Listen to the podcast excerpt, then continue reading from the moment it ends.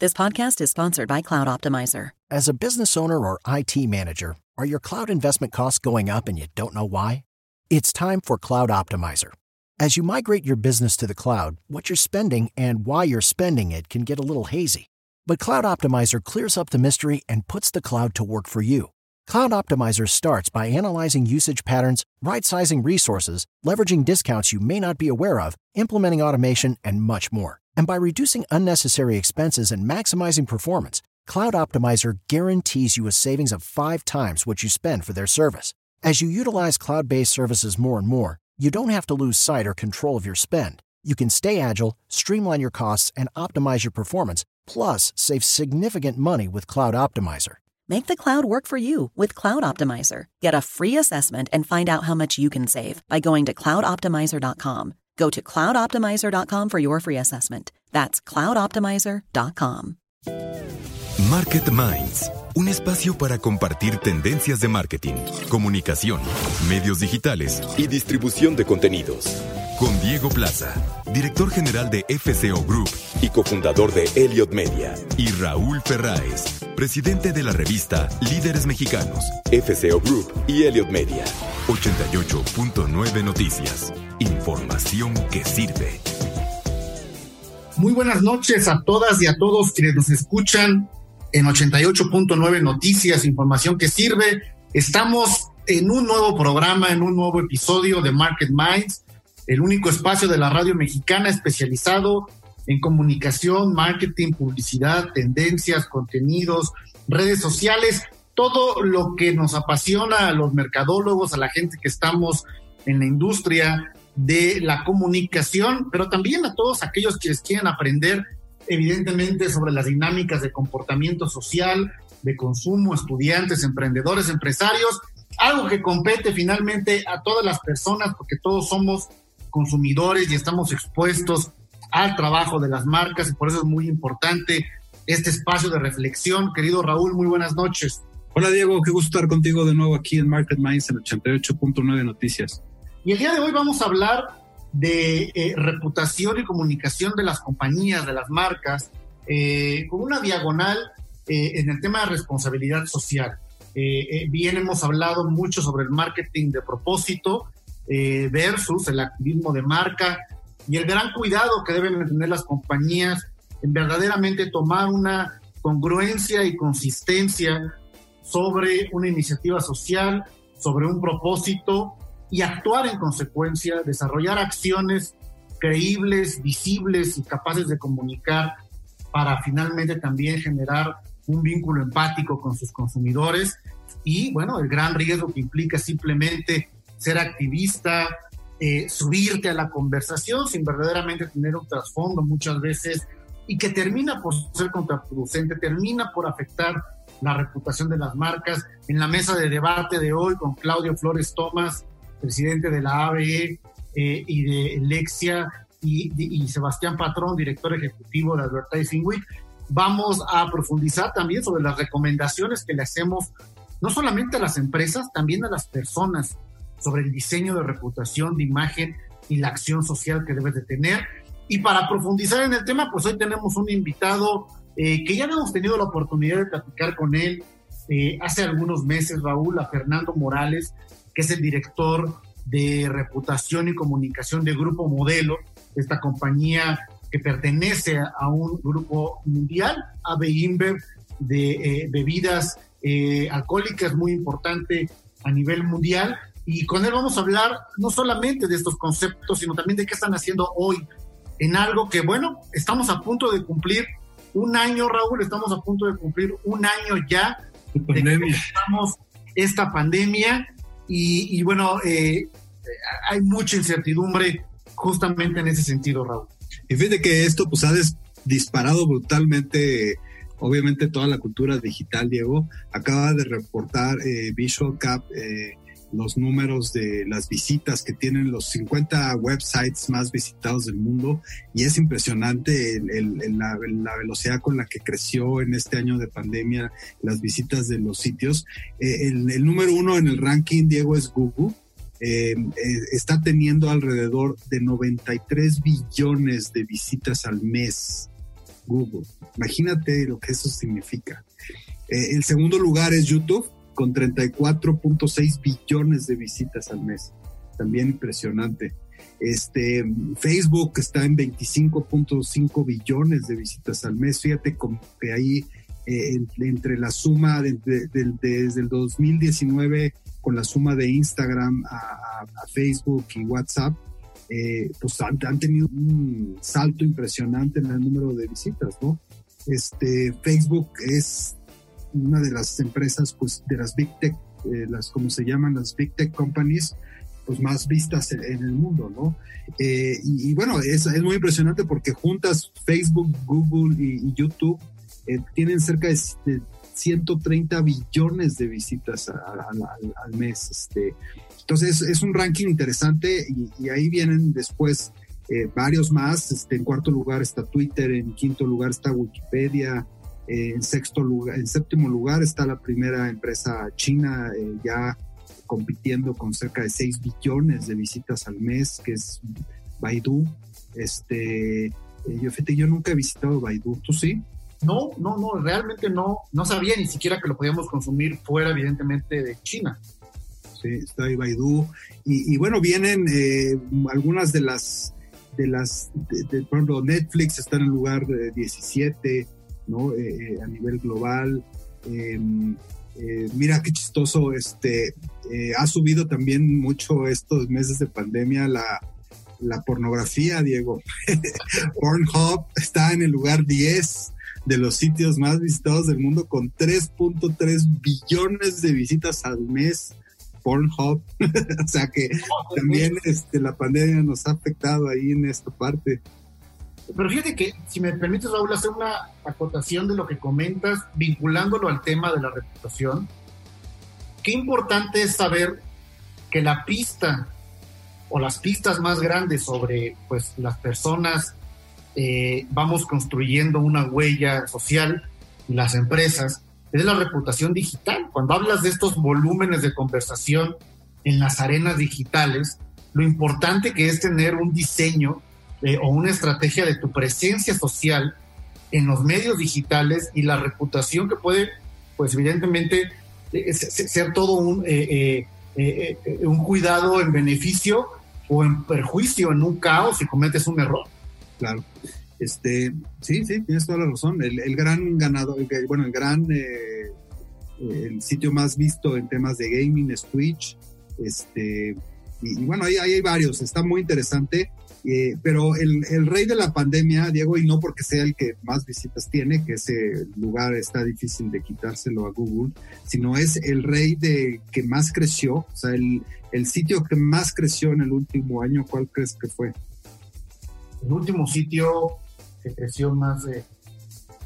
Híjole, no, ni idea, Raúl. Es Zoom. Ah. Zoom es el, o sea, en términos de crecimiento, eh, Zoom es el, rey del crecimiento. Digo, tiene 3 millones de, 3 billones de, casi 3 billones de visitas al mes, lo cual es una brutalidad. Pero hace un año tenía, no pasaba de 100 millones. O sea, el crecimiento que tuvo Zoom en este año fue impresionante y así su acción. Entonces ahí está el panorama de los de los 50 websites más, más visitados. Y el caso de Zoom, platicamos aquí eh, hace un par de meses con el director de Mercadotecnia de Zoom eh, Latinoamérica, eh, pero de pronto es, es, es, una especie como, como de suerte porque son estos productos que llamamos commodity, ¿no? Eh, lo, que nos referimos hoy a un Kleenex, ya independientemente de la marca, no decimos pañuelo desechable, es decir, eh, hoy la conversación de establecer un Zoom, aunque uses otra plataforma, se convirtió en parte de un commodity y eso es un atractivo de marca sumamente importante del cual te eres beneficiado también por la coyuntura del momento. Exacto. Pero bueno, interesante, pero vamos al tema de hoy, Diego. Yo, yo quisiera empezar con el tema de la responsabilidad social de las empresas. Eh, creo, que, creo que la pandemia también está cambiando de forma radical la forma en la que las empresas tienen que afrontar los temas de responsabilidad social. Y, yo lo quisiera dividir, y lo vamos a hablar al rato tanto en nuestra mesa con, con, Claudio y Sebastián, como en la entrevista de Fernando que ya anunciaste. Yo lo quisiera dividir en, cuatro grandes rubros. Primero, eh, la parte intrínseca de una empresa que es el dar trabajo y generar un producto y un servicio que sea útil para la sociedad. Yo creo que esa es una de las principales y más importantes responsabilidades sociales de una empresa que, que no puede no perseguir y que además el mercado las va a compensar o no, Diego. Si eres realmente útil al mundo, a la sociedad, pues vas a tener un éxito comercial y si no, pues vas a morir en el intento, ¿no? La, segunda parte, y creo que es muy importante, es cómo regresas algo de esas utilidades que generas, ¿no? Y yo creo que es algo que hemos visto pues, desde tiempos ancestrales en, el tema empresarial, de cómo las empresas finalmente regresan parte de, sus utilidades a organizaciones, a, fundaciones, eh, a museos, inclusive en Estados Unidos, el tema cultural. Y, y ahí no necesariamente tiene que ver con una vocación, sino yo diría más bien con muchas veces hasta con un gusto, ¿no? De, los CEOs o de los dueños de las empresas, de qué tipo de cosas quieren promover y, eso. Yo, yo creo que eso es muy importante, obviamente, hay muchas organizaciones que viven, que son valiosísimas y que viven gracias a las aportaciones que les dan las empresas privadas y que no tendrían otra forma de, financiarse si no fuera así, ¿no? Eh, y aquí yo creo, Diego, no sé, ¿y tú qué opinas? Yo creo que aquí muchas empresas han mantenido por años demasiado calladas sus acciones en este sentido, ¿no? Este, yo entiendo que nunca hay que presumir cuando uno ayuda, pero yo creo que la sociedad necesita saber también cuando las empresas tienen estos, estos niveles de responsabilidad y que dan dinero a organizaciones y, lo ves con grandes empresas aquí en México, ¿no? Como BBVA o Grupo Caso, que en realidad sabes que tienen sus fundaciones, pero no sabes, yo por lo menos no tengo claro a quién ayudan, ¿no? Creo que ha sido un, eh, eh, un ejercicio que se ha manejado en las últimas décadas con mucha mesura, justo como bien mencionabas, para no alardear justamente eh, o tener este tono de presunción sobre lo que estás haciendo o ayudando.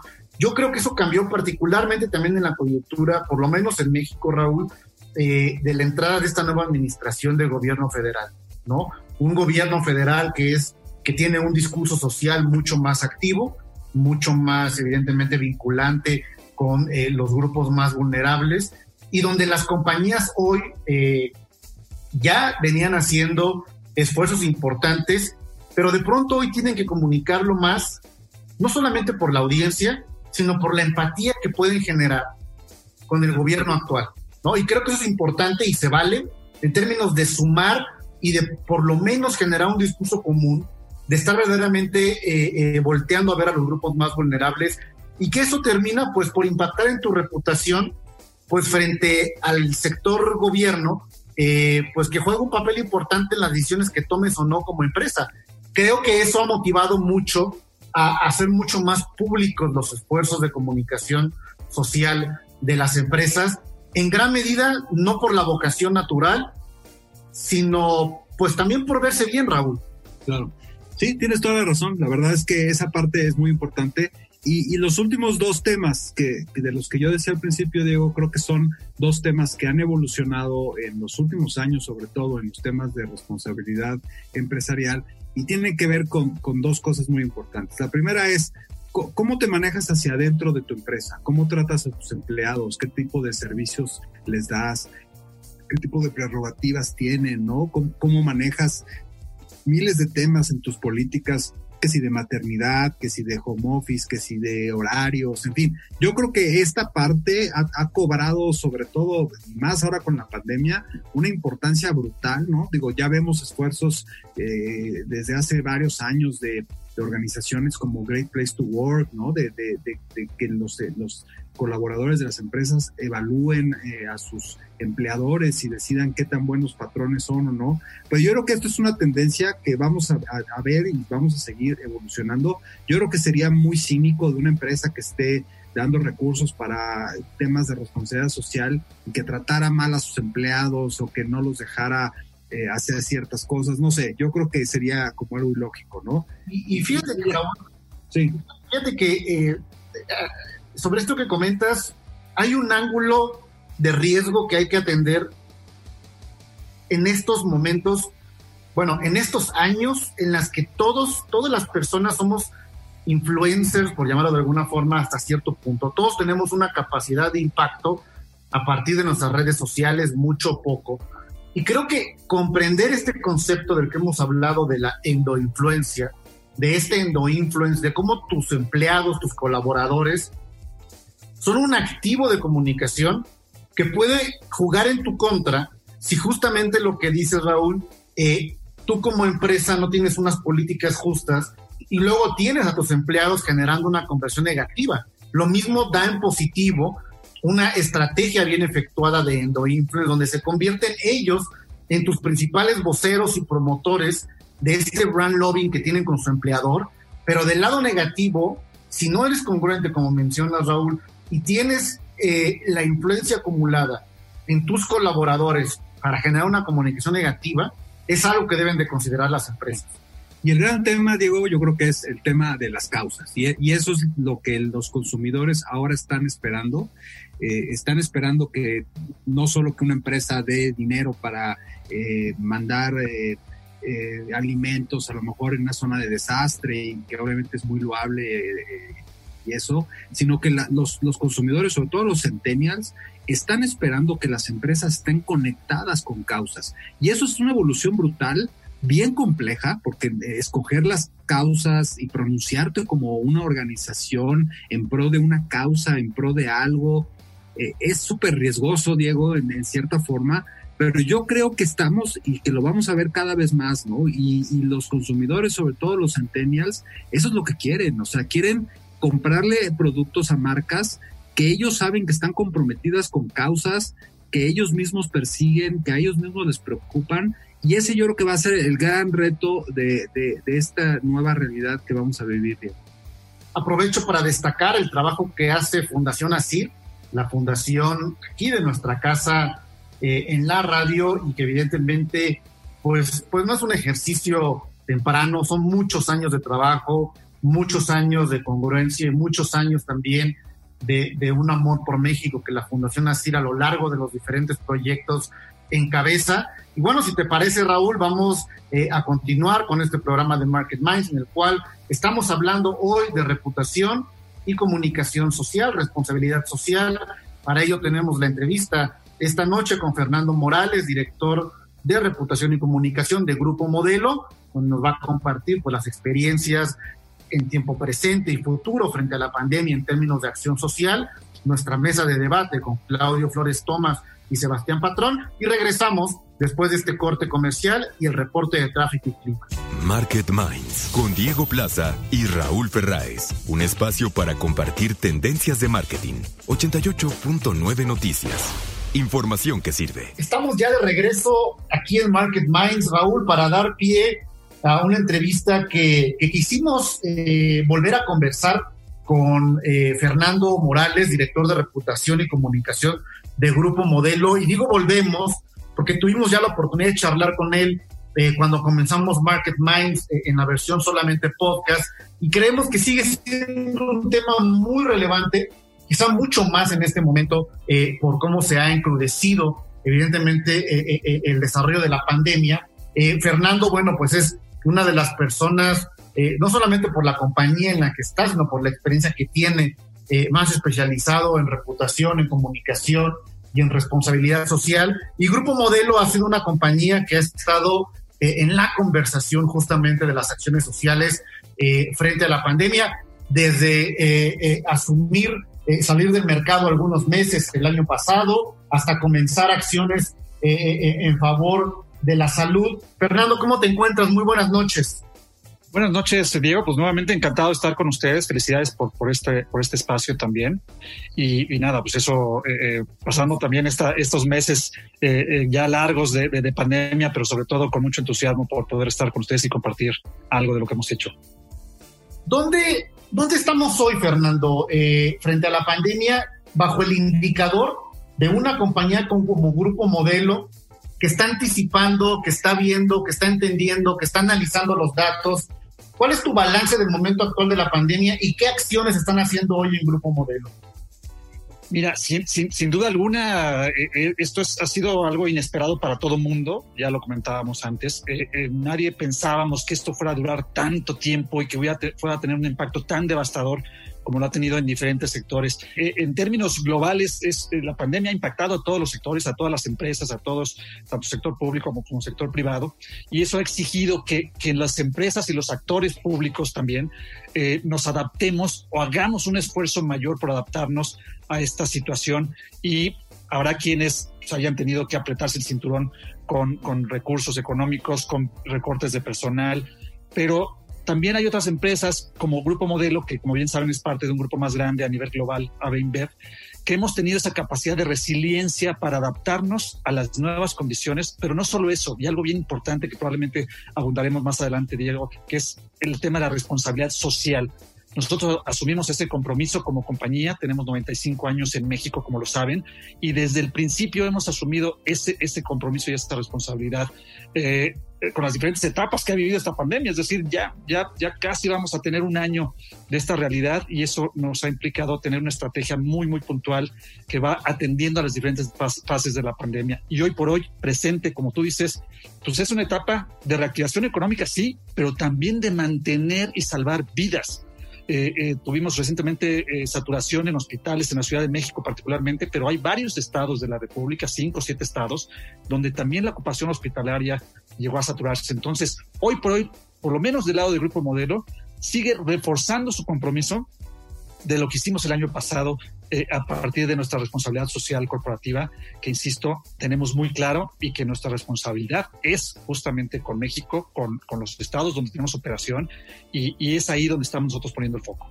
¿Cómo, ¿Cómo ha evolucionado, Fer, esto de la responsabilidad social? Porque hay, hay una parte de la responsabilidad social en donde las empresas pues dan dinero, ¿no? Dan dinero a organizaciones, en este caso, como nos estás contando, ayudan para que la gente pueda eh, eh, eh acceder a hospitales, etcétera, etcétera. Y eso es un poco más eh, no sé, como un tema de filantropía, ¿no? Pero, pero también hay un tema que ha evolucionado mucho en los temas de responsabilidad social, de es de, los compromisos que la marca adquiere con las causas, ¿no? ¿Cómo, ¿Cómo te sumas a las causas que están siguiendo tus consumidores, que les preocupan a tus consumidores? ¿Cómo ves esto? Sí, mil gracias. Una excelente pregunta, Raúl. Y creo que esto es bien importante porque eh, si bien hay una frontera muy delgada, como tú bien comentas, entre la filantropía y lo que puede ser una responsabilidad social más efectiva, parte de lo que, de lo que se ha hecho, lo platicábamos en, el podcast pasado, eh, eh, aparte de lo que ya es una tendencia global y que ninguna empresa de un tamaño grande eh, global como el nuestro puede, puede estar ajeno y es el propósito. Digamos, las empresas con un propósito definido. Y muchas veces, eh, eh, pongo el ejemplo del nuestro, que es unir a la gente por un mundo mejor.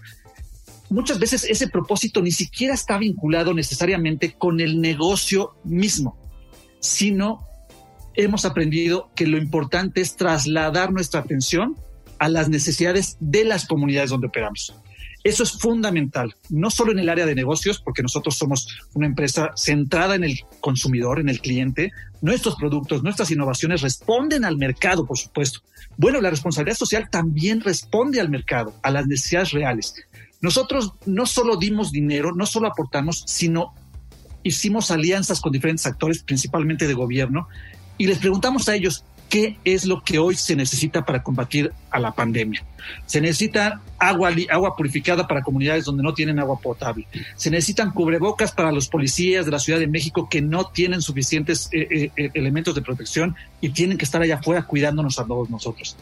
¿Qué pasó con los hospitales? Justamente se hizo porque había una necesidad de, cubrir una, una demanda hospitalaria que no existía. Entonces, aquí la clave es no solo dar dinero, no solo aportar, sino hacerlo de manera estratégica y sobre todo poniendo en el centro las necesidades reales de las comunidades donde estamos operando. Así es como nosotros lo hemos planteado, siguiendo siempre, por supuesto, un propósito superior que es el de nuestra compañía.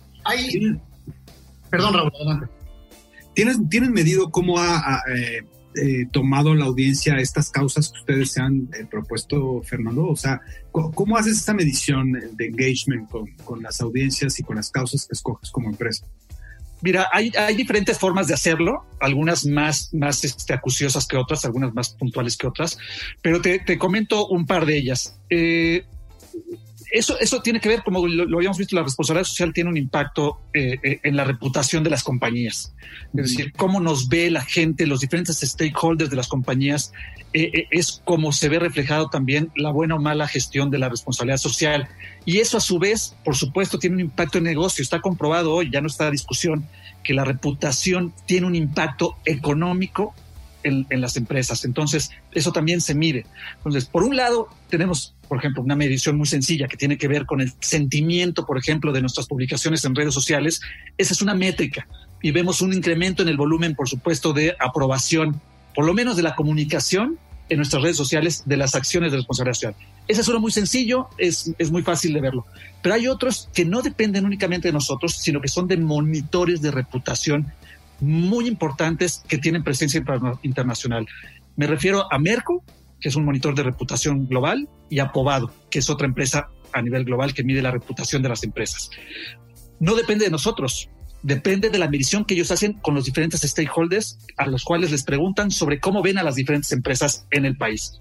Bueno, lo que puedo decir es que del 2019 al 2020 subimos del tercer lugar al segundo lugar en el Merco, por ejemplo, y eso mucho tuvo que ver nuestra estrategia de responsabilidad social durante la pandemia de COVID el año pasado. Entonces, son métricas que hacen externos sobre cómo te están viendo inversionistas, medios de comunicación, analistas financieros, el gobierno, sindicatos y consumidores. Es decir, es una amplia gama de actores los que son consultados para estas, para estas encuestas. Entonces, lo que te puedo decir es eso. Eh, eh, en el tema de Pobado, que es el otro monitor, mantuvimos un segundo lugar eh, general, digamos, de, 2019 a 2020, pero no solo eso, sino que subimos en la favorabilidad que tienen los eh, diferentes stakeholders sobre nosotros y nuestras marcas.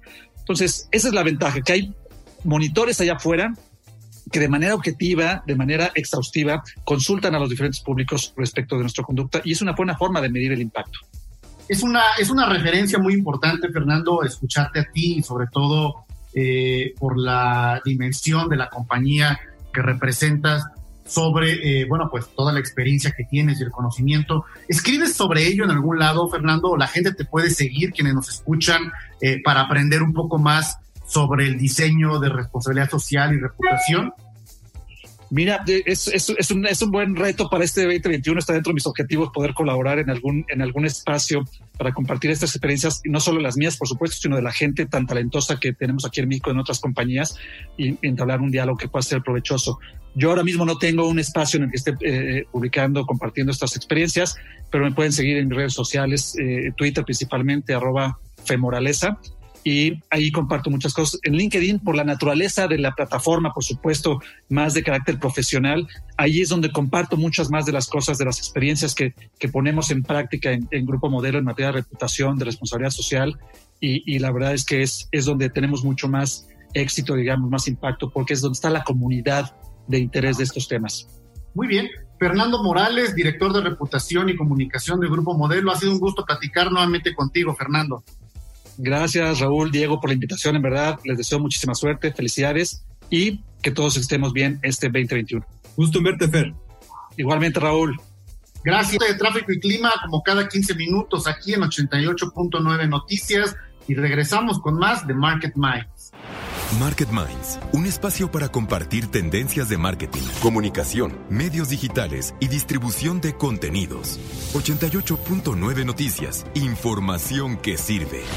Estamos ya de regreso en Market Minds. Esta noche estamos hablando de responsabilidad social, de reputación y sobre todo del esfuerzo eh, que hacen hoy las empresas, creo yo, más acentuado eh, sobre las acciones de impacto a la sociedad, eh, en un mensaje no solamente de visibilizar en muchos casos el trabajo de las fundaciones, que antes no era tan comunicado, sino también en una conversación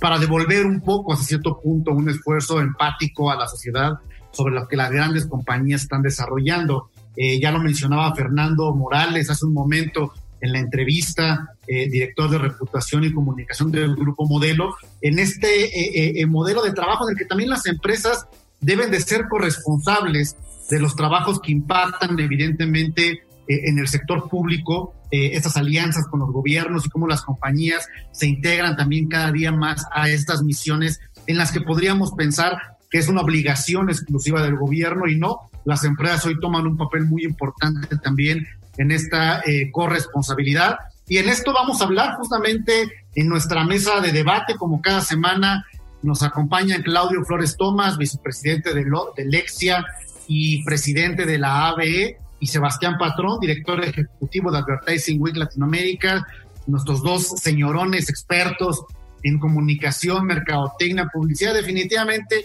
quienes tienen eh, el visor y el conocimiento más amplio de la región, solo aquí en Market Minds. Y bueno, para hablar justamente de este tema, Raúl, Claudio, eh, eh, Sebastián, buenas noches. Hola, hola Diego. Claudio, Sebastián, bienvenidos. Pues entrando del tema de este de las empresas, yo, yo siempre he pensado, no sé ustedes eh, qué opinan, pero que, que una de las responsabilidades más grandes de cualquier empresa es eh, pues en sí lo que hace como, como vocación, ¿no? Eh, en términos del servicio, del producto que da y sobre todo pues de la cantidad de empleos que genera y, cómo contribuye con, ese, con esa generación de trabajo, de empleos, de producto, de servicio, pues a mejorar y a, la calidad de vida de mucha gente, a, mejorar el Producto Interno Bruto de un país. Y yo creo que es algo que no hay que perder, ¿no? Yo creo que de repente las personas cuando hablan de las empresas, eh, pues como que, como que piensan que, que tiene que haber aportaciones muy diferenciadas cuando en realidad la, la gran aportación que están haciendo es dando trabajo a millones de personas, generando un producto o un servicio que les es útil también a muchas personas. Y yo creo que a mí me gustaría partir por ahí porque siempre que, siento que de repente perdemos eso de vista. Ahora, como todo eh, en, la vida, no, no solo las empresas, sino los individuos, pues tenemos que, que, regresar un poco, ¿no? Lo, lo, que tenemos, lo que, lo que nos da la vida. Y yo creo que el, el tema de la responsabilidad social de las empresas, pues viene manifestándose desde hace muchos años, ¿no? En términos de las fundaciones, en términos de las ayudas que dan hacia otras organizaciones de la sociedad civil organizada, etcétera, etcétera. Pero yo creo que últimamente estamos, Claudio Sebastián, transitando hacia un esquema totalmente diferente de lo que esa responsabilidad tiene que significar. Y yo la definiría en dos aspectos. Uno que es el aspecto hacia adentro, ¿no? De cómo tratas a, tus empleados, qué tipo de empleados estás contratando, en qué países, bajo qué condiciones, qué tipo de interés tienes en su bienestar, no solo en, su productividad, sino también en su well-being, en su estado físico, en su estado mental. Y yo, yo creo que esa es una parte muy importante de esa nueva responsabilidad que vemos ahora en las empresas. Y la otra es, eh, eh, es las causas, ¿no? O sea, ¿cómo no solo ayudas a, a, una organización dándole dinero para que haga su labor, sino, sino cómo tú como empresa tomas causas y las haces públicas y te comprometes con causas que son afines a lo que le preocupa a la sociedad y que de una u otra forma eso te hace generar un vínculo muy importante con tus, con tus audiencias. ¿Qué opinan de esto, Claudio? Muchas gracias. Eh, mira, pues creo que lo planteaste perfectamente bien en todos sus ángulos, querido Raúl. Esta pandemia nos trajo la era del propósito. ¿Qué quiere decir esto? Quiere decir que las marcas hoy están obligadas como nunca a mostrar sus valores, a mostrar el ecosistema y el tipo de, eh, digamos, atributos eh, que le entregan a, las, a sus audiencias, a sus consumidores. A mí me parece que la pandemia nos trajo una tensión, por primera vez un miedo colectivo, un miedo común, el mismo miedo a nivel global a enfermar y a morir, nos hace paradójicamente conectar entre nosotros, estamos viendo al otro, Raúl, Diego, Sebastián, ya no como un enemigo, como un extraño, sino como una víctima igual que nosotros. Eh, se supone que esta, esta nueva tensión lo que hace es elevar eh, la exigencia para que las marcas demuestren que están incluso dispuestas a enfrentar eh, pérdidas económicas temporales a cambio de ganarse el respeto, la conexión y el engagement, esta vinculación emocional estable con sus audiencias y consumidores. Y déjenme, les dejo un dato para dejar a mi querido Sebastián que, que explore eh, y expanda, digamos, su visión sobre este tema, nos la comparta con una encuesta que hizo Edelman, esta agencia de relaciones públicas global. La encuesta se llama Trust and the Coronavirus, la pueden encontrar en, googleándola. Y es una encuesta que realizó a nivel global en distintos países. Y lo interesante es esto, el 45% de sus informantes a nivel global consideran que los gobiernos y las empresas trabajando como equipo van a ser más efectivas para combatir el virus versus 20% que cree que el gobierno trabajando solo lo puede lograr. Entonces ahí está el dato que, que confirma lo que nos platicaba Raúl respecto a como hoy se está exigiendo por parte de los consumidores que las empresas también le entren junto con el gobierno a resolver esta problemática eh, pandémica. Y hoy una empresa que no tenga propósito, me parece que va a ser una empresa que va a competir en desventaja en el nuevo entorno marquetero del mundo. Claro, y, te digo algo, Claudio, yo también agregaría, Raúl Diego, un ángulo que eh, con mucha frecuencia no se ve, pero esta parte del propósito no solamente es en la parte de consumidores, eh, tiene que ver también la parte de empleados, ¿no? Cada vez más la generación Z, la generación eh, millennials también quieren trabajar para empresas que cumplan ese tipo de propósitos, que sean responsables, que vayan a, que vayan tras una misión eh, loable, eh, que, que, sientan un propósito de ir a trabajar en su día a día, que no sea únicamente este profit, ¿no? Claro que las grandes corporaciones siempre van a tener un atractivo eh, trabajar para las PepsiCo, las Coca-Colas, pero cada vez emerge más estas generaciones graduadas de las mejores universidades, las cuales el cubículo tras para los Q earnings eh, de cada de cada tres meses ya no es suficiente, ¿no?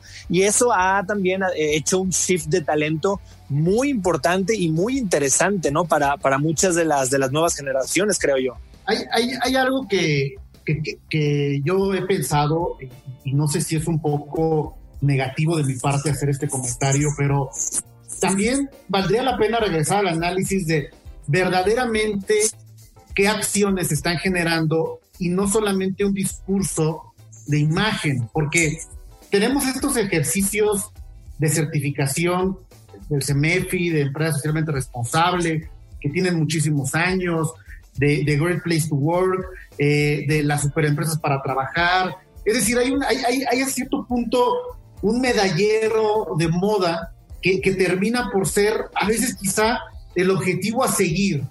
Y no sé qué tanto realmente estamos trabajando en, acciones específicas y puntuales por el objetivo mismo del propósito o simplemente por la buena imagen y la reputación que esto va a, analizar. Eh, y en ese sentido, eh, eh, no sé, Claudio, esta ambivalencia, si es, si es parte de una moda, si hay manera de entenderla realmente o, o realmente de medir el impacto de una compañía. Sí, lo, lo planteas con, con mucha precisión, Diego.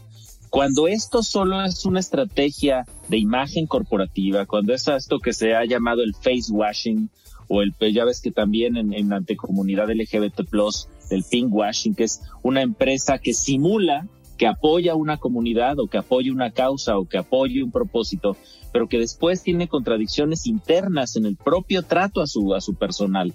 Esto, eh, estas contradicciones son cada vez, eh, digamos, menos pertinentes para tener un buen desempeño eh, de, como marca. Hoy eh, los consumidores están muy vigilantes respecto a las condiciones eh, laborales de las empresas, a cómo trata a sus empleados, está sucediendo este fenómeno del cual habló, habló Ana María Olabuenaga en su libro Linchamientos Digitales. Eh, aguas con las marcas que eh, se ven gandallas con sus propios empleados. Hemos visto, por ejemplo, recientemente casos eh, en marzo, recordarán quizá a que Grupo Alsea fue de las primeras empresas en anunciar que iba a mandar a sus empleados un mes sin goce de sueldo a sus casas. y que recibió una conversación digital muy negativa respecto a esta decisión tan es así que tuvo que echarla de reversa y tuvo que de alguna manera pagar eh, los platos rotos de esa conversación digital. Está el caso de eh, Grupo Salinas y particularmente TV Azteca, que también pues ha generado muchísima controversia y comunicación y conversación en torno justo a la exigencia de asistir a las oficinas y la posición particular del titular Ricardo Salinas Pliego en la materia, pues ha sido muy controvertida. Me parece que estamos hoy en un campo minado, Raúl, Diego, Sebastián, en el que si no cuidamos muy bien los efectos de lo que decimos, pero sobre todo de lo que hacemos, lo que hacemos hacia afuera con nuestros clientes, también lo que hacemos hacia adentro con nuestros empleados, con las personas que trabajan en nuestra empresa, hoy es clave en términos de ganar autoridad moral y ser eh, no contradictorio de lo que decimos versus lo cómo nos comportamos hacia adentro de las empresas. Porque además también no es fácil, hay que decirlo, escoger una causa, ¿no? Porque para empezar, pues tienes ahí a, un grupo muy grande de consumidores, ¿no? Que no necesariamente piensan igual todos. A lo mejor dentro de tus grupos de consumidores no necesariamente vas solamente a centenias o a milenias. A lo mejor también llegas a señoras de, o a personas o a hombres de edad avanzada o de tercera edad, en fin. Y, ahí, pues los criterios y la forma en la que cada uno de esos segmentos de, la, de tus consumidores piensan, pues pueden ser totalmente diferentes. Y también hay que decirlo, y yo ahí entiendo muchas veces a las marcas, un error, un error te puede costar muy caro, ¿no? Y, obviamente es cuando yo veo de repente a marcas que dicen, ¿sabes qué? Mejor no nos metamos, ¿no? Pero, pero no sé, Sebastián, yo creo que, que ya no se vale, ¿no? O, cómo, cómo decidías qué causas tienes que apoyar o qué no. Lo que eh, es, es complicadísimo, sobre todo de repente temas, porque en México creo que estamos empezando con ciertos temas, pero otra vez son podemos ir de menos a más, ¿no? Hay temas muy obvios, creo yo, que son más fáciles. Eh, de repente yo sí veo casos eh, en, otros países donde se meten más al tema político, racial, y ahí creo que quizás sí, de repente, con ciertas posturas, al tener ahorita, hoy en día, tan eh, polarizadas las sociedades, no solamente en México, si te pones a observar en todo el mundo. Entonces, imagínate esos países donde tienes 60 de un lado y 40 del otro. Imagínate como tú como CEO que dices, ¿qué significa tomar partido? Me explico, o sea, que el 40% no me vaya, no me vaya a, apoyar como marca, eh, eh, no lo sé, ¿no? recuerdo Recuerdo la gente pro Trump en Estados Unidos quemando los tenis Nike cuando Nike empezó con la campaña esta racial de Colin Kaepernick. Ajá, entonces, este, o sea, es complicado, ¿no? Eh, a ellos les salió bien porque... ¿Habría causas seguras? ¿Perdón? ¿Habría causas seguras en las que te puedas meter y que no sé, yo creo que, por ejemplo, el medio ambiente es una causa segura. Eh, eh, exacto. Nadie, puede estar en contra del medio ambiente, ¿no? Es, este, es, lo que te quiero decir, ¿no? Digo, siempre hay ángulos, ¿no? Porque si te vas a, los republicanos allá que dicen que a job is a job y como los coal miners, o sea, siempre hay como, como ángulos, pero sí hay unas más abrumadoras que otras, eso, eso definitivamente. Y también el ángulo con lo que lo tocas, ¿no? El tema racial lo puedes tocar. Claro, es obvio, pero si lo tocas con, por ejemplo, esta figura de Colin Kaepernick hincándose ante la bandera de Estados Unidos, si le vas metiendo más detalle, quizás te metes en, ese riesgo, ¿no? Es complicado. La verdad es que no, no, no, no es tan fácil, pero, pero, pero ahí está la clave. Ahí están las, las nuevas generaciones muy educadas y muy exigentes que de alguna u otra manera de, hay que ser valientes. Oye, Sebastián, y ahorita hilando un poco tu comentario y en tu experiencia, eh, internacional, ¿qué haces cuando te equivocas? O sea, ¿Y, ¿qué, haces o, más que que hubieron by the book en términos de lo que ha sucedido con grandes compañías cuando se equivocan y cuidas o quieres cuidar esa reputación? ¿Qué haces cuando llegas ahí? Digo, la, la verdad es que y, puede haber crisis de todo tipo, ¿eh? Este, generalmente la verdad es que eh, en, la experiencia, lo que he estado viendo últimamente en los últimos años, siempre hay estos estos chivos expiatorios, ¿no? O sea, siempre hay un, despedido, un líder que asume la culpa, este, pero te digo, o sea, hay desde casos de que una persona dijo algo en una junta eh, eh, en Netflix y era un ejecutivo alto y eso se, salió a la, luz pública y se despide esa persona hasta como que errores más genéricos de comunicación de la marca. Me acuerdo ahorita, por ejemplo, este de la cerveza indio, ¿no? Que creo que fue que lanzó una campaña eh, hablando de hablando de algo así como como como nuestro nuestras raíces y, se les fue y pusieron a pura gente blanca este casi casi europea a, hablar de esta campaña pues la campaña eh, eh, se bajó, ¿no? Y no hubo necesidad tampoco de, de, de, hacer una gran, una gran disculpa ni nada. Creo que, creo que son errores, te digo, que, eh, que son grises, ¿no? O sea, a veces unos son mucho más graves, otros a veces son de una persona solamente que hay que despedir, a veces es una campaña que pues hay que bajar porque no le agarramos a la sensibilidad. Ha habido algunas de Pepsi, me acuerdo también otra, una, una que tenía que ver con, con, con, el, criticar algunas de las marchas que estaban pasando en Estados Unidos, pues se bajó la campaña, ¿no? Entonces, pues depende del caso, creo que hay unos más graves que otros eh, eh, y, dependiendo el sapo la pedrada, ¿no? Para la, respuesta como empresa sería muy bueno que, nos pudieran recomendar eh, no sé, a, quienes nos escuchan, eh, algún libro o algún eh, documento sobre aprendizaje justamente en el cuidado de la reputación o en el manejo de crisis. normalmente pensamos en cómo construirla, pero poco sabemos de cómo reconstruirla, que nos lo puedan compartir para que lo compartamos en las redes sociales y, y nuestro auditorio pueda profundizar en los temas ¿Dónde los pueden seguir, Claudio Sebastián, en redes sociales quienes nos escuchan? Claudio. Eh, a mí me pueden seguir en arroba Claudio Flores T en Twitter, eh, ahí, y de una vez les va la recomendación, les recomiendo mucho un libro de George Lakoff, L-A-K-O-F-F, que se llama No pienses en un elefante, o en inglés Don't Think of an Elephant, que es perfecto para entender framing y cómo, eh, digamos, hacer los encuadres correctos cuando hacemos comunicación.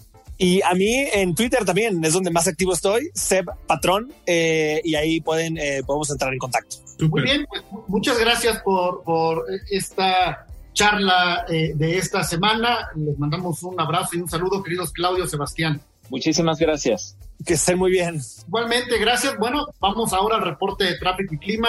Ya saben, como cada 15 minutos aquí en 88.9 Noticias y regresamos para el cierre de esta edición de Market Minds. Market Minds, un espacio para compartir tendencias de marketing, comunicación, medios digitales y distribución de contenidos. 88.9 Noticias, información que sirve.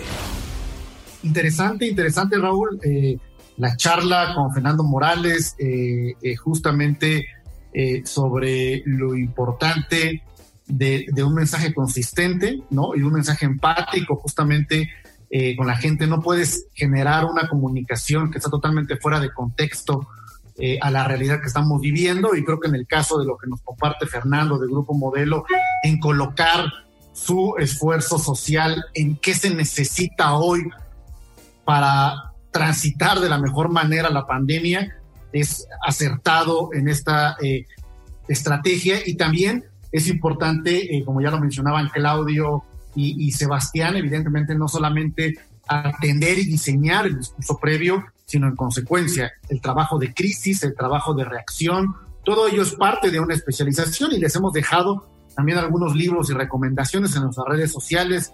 Recuerden escribirnos y seguirnos arroba 889 Noticias y arroba FCO Group y arroba Market Minds Radio. Ahí nos pueden escribir, escuchar y entrando justamente a la conversación de las redes sociales y de eh, eh, con lo que sueña eh, un community manager en el timeline, en el cuidado de la reputación, en, el, en, el momento crítico en el que puedes tener una bomba en las redes, Raúl. Por ahí me platicabas justamente de las grandes pesadillas pues, que pueden acabar con la reputación de una compañía en un error. Dicen que, Diego, dicen que uno de los trabajos más estresantes que existen en el mundo es el de ser el piloto de una aeronave, ¿no? Sobre todo comercial, ¿no? Por la responsabilidad que eso significa, ¿no? Yo digo que hoy en día uno de los eh, trabajos más estresantes del mundo es ser community manager de una empresa, ¿no? Por, por, por la cantidad de, de, cosas que pueden pasar. Y, y sí, traemos eh, siete, las siete pesadillas, Diego, de los community managers. A ver, aquí, perdón Raúl, que, que, nos escriban también, que nos escuchan, quienes tienen bajo su responsabilidad algún trabajo de redes, si algo de lo que Raúl va a compartir les ha pasado, si no les ha pasado, o hay alguna octava mucho más dramática? Pues la, número uno y es la más común de lo que puede pasarte de tus peores pesadillas es que subas una foto personal a la cuenta de trabajo, ¿no? Que confundas las cuentas, Diego. No, bueno, eso sí sería, es gravísimo y creo que se ha pasado, ¿eh? No recuerdo ahorita en el detalle, pero que, que se te va en el carrete de fotos eh, a la hora de subir el archivo, híjole. La dos más común la dos más común es darte cuenta que hay una falta de ortografía cuando ya subiste el post. Justo cuando lo vuelves a leer, hay una falta de ortografía.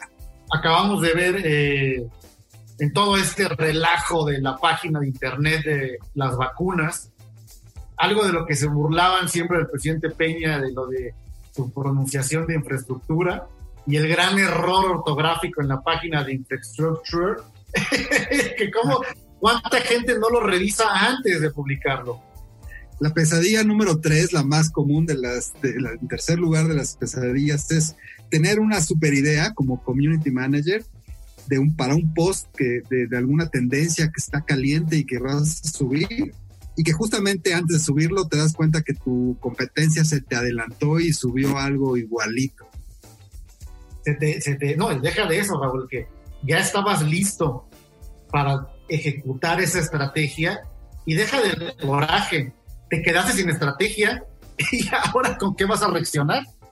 La cuarta cosa que más sucede es justamente los posts que creías que iban a ser más exitosos son los que menos likes tienen y menos gustaron. Y por ahí un post que ni siquiera pensaste en subir o que era de lo más X fue exitosísimo y no te puedes explicar por qué, Diego. O sea, es, eso, es, es esos fenómenos de las redes sociales que sinceramente no tienen explicación. Que no puedes replicar, Raúl. Además, obviamente, pues eh, que se te olvide crear algún tipo de contenido especial, ¿no? En una fecha importante y que la junta del lunes tu jefe te diga, oye, y, en el día de, de, ayer, ¿por qué no subiste esto?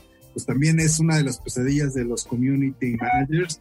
Eh, la sexta es obviamente quedarte sin ideas para tener contenido. Y esto es algo bien complejo, Diego, porque la verdad es que la, la carrera eh, en términos digitales se ha vuelto insaciable. O sea, necesitas estar con su, o sea, necesitas estar mandándole ideas y generando ideas, ideas, ideas para tus seguidores. Y, y, y los seguidores se han vuelto súper exigentes, ¿no? O sea, si no les das cosas realmente interesantes, pues te dejan de seguir. Yo creo que eh, falta una, Raúl, ya son.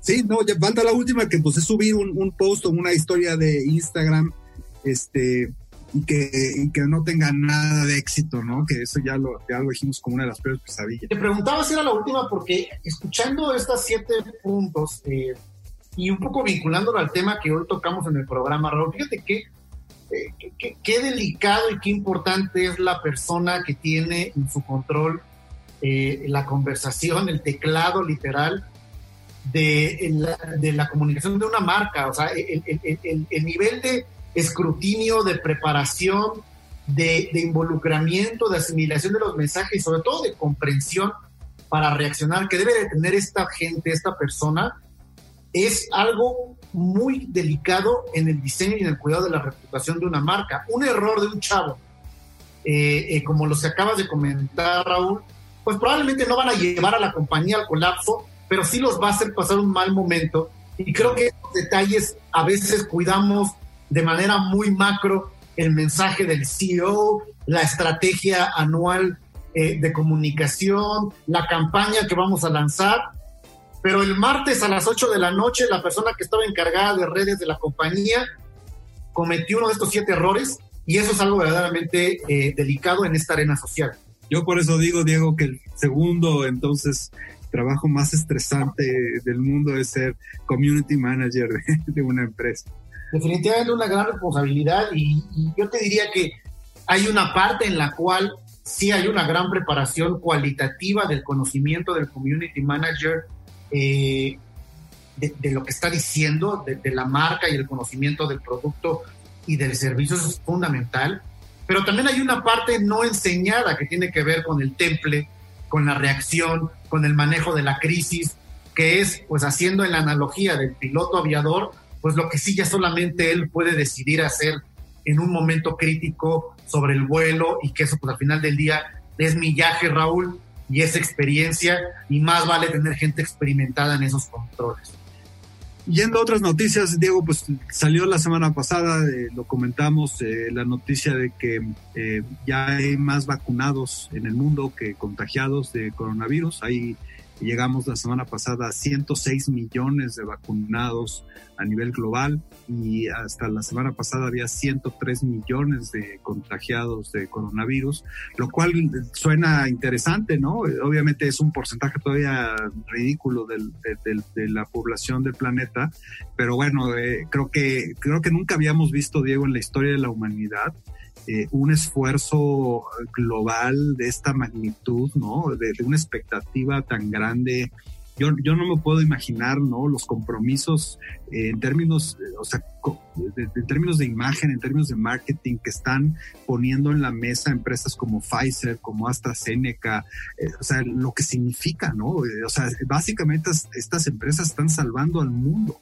Eh, no sé cómo lo van a capitalizar después y obviamente si cometen un error podría ser gravísimo, pero yo creo que es un buen, buen ejercicio. Fíjate que la portada de la revista Líderes Mexicanos de febrero, que está ya empezando a circular, ya está en digital, justamente traemos una entrevista con Constanza. Eh, ah, la nueva CEO de Pfizer. La nueva CEO de Pfizer, se me fue el apellido, pero, pero, pero es una gran entrevista, es una exclusiva en nuestra portada de líderes mexicanos. Y, bueno, creo que Constanza Lozada de, de, Pfizer, la CEO, es argentina ella, y, es una gran entrevista y, nos platica un poco pues de este responsabilidad, de este reto que tiene una empresa como Pfizer con el tema de las vacunas. Y, mira lo terrible que estamos en México, que platicaba yo con un doctor muy enterado de los temas de los sistemas nacionales de salud y todo, y él calcula que nuestro, mientras que en países como en Israel, por ejemplo, ya vacunaron al 42% de la población, a tres meses, a dos meses de que salió la vacuna, eh, este, este doctor amigo mío me decía que él cree que para finales de año, si tenemos suerte, en México va a estar vacunado el 10% de la población. Qué interesante ver esta entrevista de Constanza, porque además está recién llegada, si no mal recuerdo, el año pasado tomó la presidencia de Pfizer México. Y bueno, pues evidentemente es una mujer muy preparada, joven, eh, una mujer ejecutiva que, bueno, leer la entrevista que comentas seguramente será muy aleccionador por el gran reto que tiene frente a sí Raúl. Eh, vamos, eh, si te parece, a despedir esta eh, edición del día de hoy de Market Minds.